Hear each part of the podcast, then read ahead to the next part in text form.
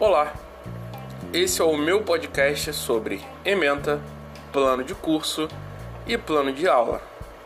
A ementa é como um resumo ou sinopse de determinado tema ou área. Quando se fala em ementa do curso, significa a apresentação de um texto que evidencia as principais características desse curso. Da mesma forma, a ementa disciplinar ou ementa escolar aponta os pontos-chave da matéria a ser apresentada ou das disciplinas que serão ministradas durante o ano letivo, por exemplo.